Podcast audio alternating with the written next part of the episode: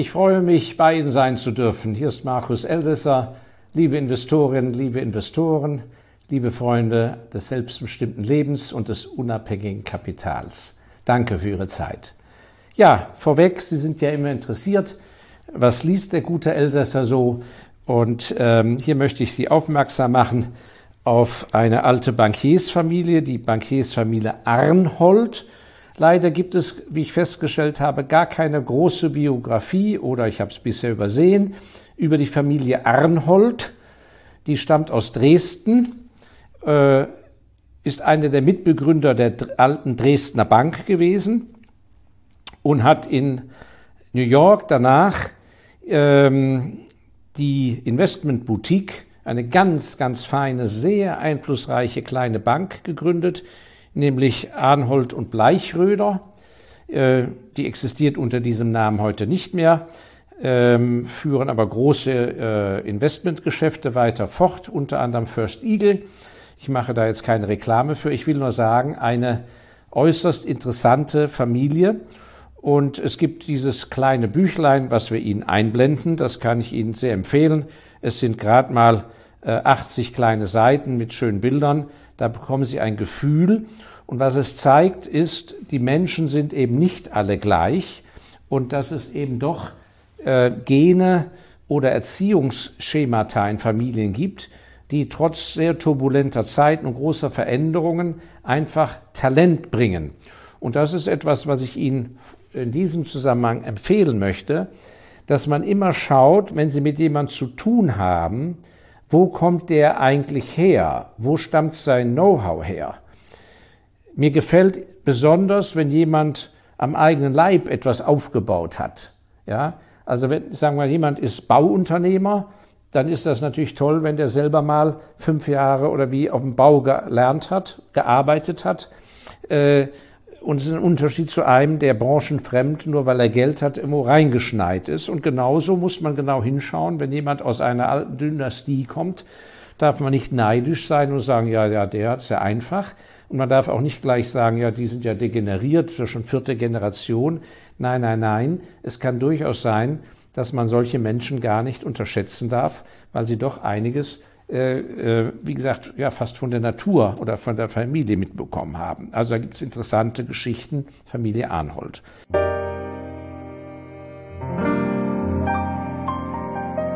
Ja, und heute ein kleines Thema nur zum Thema, wie gehen wir mit der Inflation um? Was bedeutet Inflation für Sie? Das hört sich so lapidar an, ja, ja, gut, dann wird eben alles teurer. Äh, nein, es ist wichtig, dass Sie, wir müssen das jetzt verinnerlichen. Die Inflation war ja immer äh, in gewissem Maße vorhanden, aber sie wird evidenter werden, selbst wenn die statistischen Bundesämter vielleicht in zwei Jahren sagen, ja, jetzt ist die Inflation nicht mehr so schlimm. Nein, wir haben Inflation. Inflation bedeutet Aufweichung des Geldwertes, Aufweichung der Kaufkraft. Und es bedeutet aber, dass sie sich geistig umstellen müssen, wenn es um Ziffern geht bei ihrem Vermögen. Das heißt, nur weil gewisse Werte mal wie irgendwann mal wieder anfangen zu steigen, also Marktwerte für Immobilien oder äh, Marktwerte, dass jemand sagt, ihre Firma ist so und so viel wert oder der Börsenkurs ist jetzt 30 Prozent gestiegen. Regel Nummer eins, rechnen Sie sich nicht schulterklopfend zu reich. In Zeiten der Inflation sind gestiegene Geldwerte unter Umständen gar kein großer Erfolg, sondern es bedeutet, dass sie auf einem guten Weg sind, ihre Kaufkraft zu erhalten. Ja, also dieses, ich weiß ja, wie das ist. Äh, viele Investoren äh, freuen sich, wenn sie dann ihrem Lebenspartner oder ihren Kindern sagen können, guck mal, wie erfolgreich ich war und was das hier zugelegt hat. Das ist in Zeiten von ohne, ohne Inflation äh, durchaus äh, legitim. In Zeiten der Inflation würde ich Ihnen sagen, schau mal, was wir einen schönen Puffer uns erarbeitet haben. Äh, und dann kommt es natürlich darauf an, dass Sie immer schauen, an was für einer Kaufkraft sind Sie interessiert. Denn die statistische Inflationsrate nützt Ihnen ja gar nichts. Wenn Ihre klassische Orientierung ist, dass Sie Geld ausgeben nur für kleine Dinge, dann müssen sich da in, an der Inflation im Supermarkt orientieren. Ist ja klar, an Nahrungsmitteln äh, oder äh, besonders äh, wertvolles Gemüse, äh, exotisches Obst. Äh, oder wenn Sie Fleischesser sind, also was kostet jetzt also mein, das besondere Steak und so weiter. Aber wenn jemand auf dem Ticket gar nicht fährt und sagt, ich bin also Oldtimer-Sammler, dann muss er sich orientieren, wie entwickeln sich die Oldtimer-Preise im Vergleich zu seinem gestiegenen oder gefallenen Vermögen. Dann weiß er, ob er vermögender geworden ist oder nicht. Also die Frage, was für eine Kaufkraft spiegelt sich in meinem Vermögen wider, hängt davon ab, wo Ihre Investmentrichtung und Ihre Ausgabenpolitik hingeht. Das ist ein ganz entscheidender Aspekt. Genauso, wenn Ihr ganzes Bemühen ist, in den nächsten 20 Jahren ein großes Immobilienportfolio noch aufzubauen, dann müssen Sie sozusagen die Erträge, die Sie aus Ihrem Beruf rausholen, also gesteigerte Gewinne oder Gehaltserhöhungen, müssen Sie in Relation setzen zu dem anderen. Und insofern glaube ich, ist es eine sehr spannende Zeit, weil viele von Ihnen werden es erleben, dass ihre Einkommen steigen werden, aber ihre gewählte Investitionsklasse wird vielleicht günstiger. Und dann sind das nicht Krisenzeiten, weil da die Preise sinken, sondern sind für sie fantastische Zeiten. Also diese Überlegung, wie positioniere ich mich in der Inflation und dass sie dann eben sich nicht verrückt machen lassen, sondern orientieren an ihren Assetklassen, wie man sagt. Ja, aber ganz kleine Dinge, auf die Sie jetzt achten müssen, ist erstens, wir kommen aus einer Zeit, wo viele von Ihnen gewohnt sind, dass Kapital praktisch nichts kostet, dass man bei gewissen, Inflation, äh, gewissen Investitionen äh, das Kapital ja fast geschenkt bekommen hat. Bei langfristigen Krediten waren die Zinsen so niedrig. Ab jetzt, liebe Investorinnen, Investoren, wenn Sie irgendwas Unternehmerisches machen. Und das Gleiche gilt ja auch für die Firmen oder die Manager der Firmen, wo wir investieren wollen.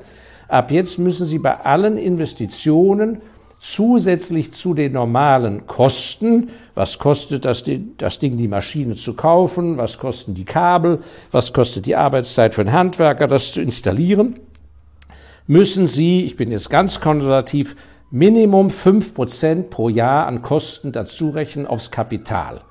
Ja, das heißt, wenn, Sie, wenn für eine Million investiert wird, fünf Prozent sind 50.000, dann sind die Kosten dieser Investition Jahr für Jahr, die wieder reinzuholen sind, plus 50.000, plus diese fünf Prozent. Das ist ganz wichtig, weil, wie gesagt, in den letzten Jahren war das praktisch null. Da hat man gesagt, ja, kostet eine Million, ist ja in Ordnung. Nein, ab jetzt kostet eine Million plus meine kalkulatorischen fünf Prozent, denn im anderen Fall fangen sie an, sich künstlich reich zu rechnen, räubern aber de facto ihre Substanz aus.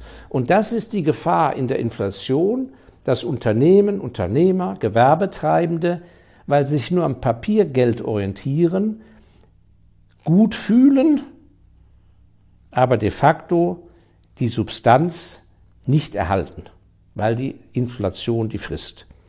Und der zweite Punkt in diesem Zusammenhang ist, es ist ganz gefährlich, wenn man die Inflationierung laufen lässt. Wenn Sie also, und das gilt eben vor allem für die Firmen, da achte ich sehr drauf, wenn ich bei einer Firma investiert bin, schaue ich nach Möglichkeit, wie sind die Preise der Produkte. Das ist natürlich einfach, wenn die Produkte im Regal stehen.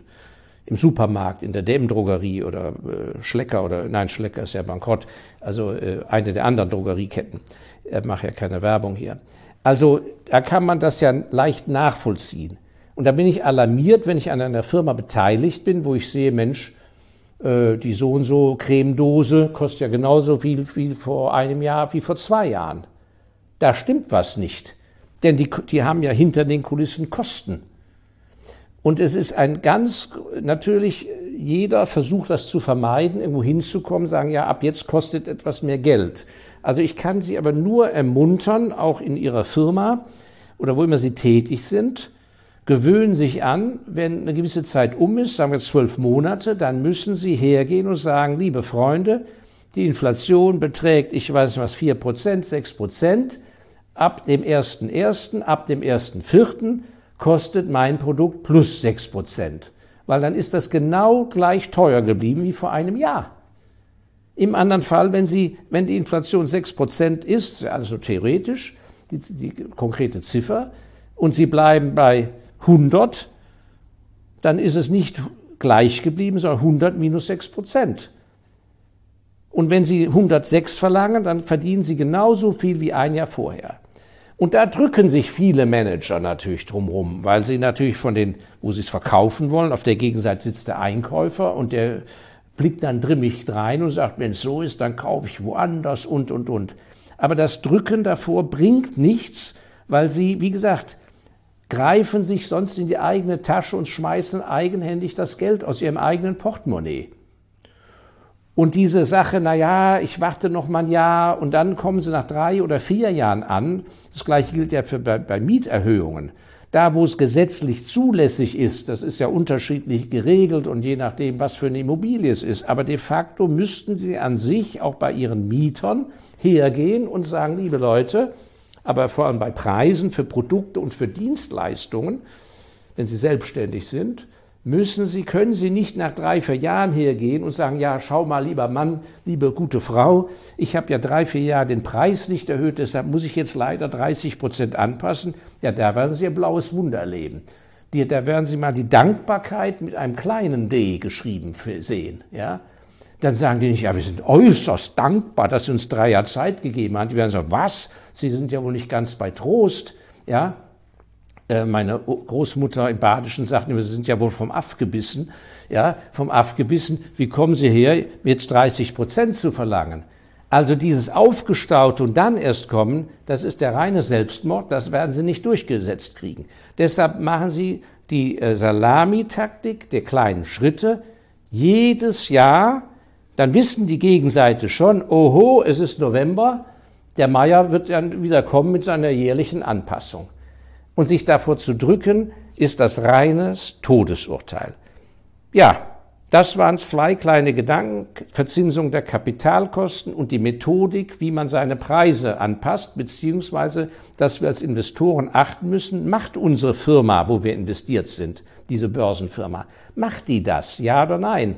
Und notfalls, wenn wir es nicht sehen können, weil die Produkte oder Dienstleistungen verkaufen, wo die Öffentlichkeit nicht drankommt, schreiben Sie an die Investor Relations Abteilung.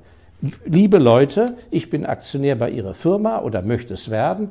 Sagen Sie mir bitte, haben Sie auf Ihre Produkte in welchem Maße so grob Preise erhöht, ja oder nein, oder wann war die letzte Preiserhöhung?